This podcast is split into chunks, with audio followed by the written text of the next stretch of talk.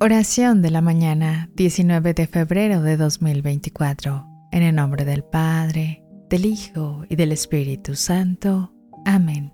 Padre Celestial, en este amanecer que marca el inicio de una nueva semana, venimos ante ti con corazones llenos de esperanza. Te suplicamos, Señor, por la liberación de todas aquellas cadenas que nos atan, sean de preocupación, miedo o cualquier otra barrera que impida nuestro crecimiento espiritual. Extiende tu mano poderosa sobre nosotros y sobre cada miembro de nuestra familia, liberándonos de los obstáculos que entorpecen nuestro sendero de fe. Ilumina nuestras mentes y fortalece nuestros corazones para que avancemos con confianza y valentía hacia ti.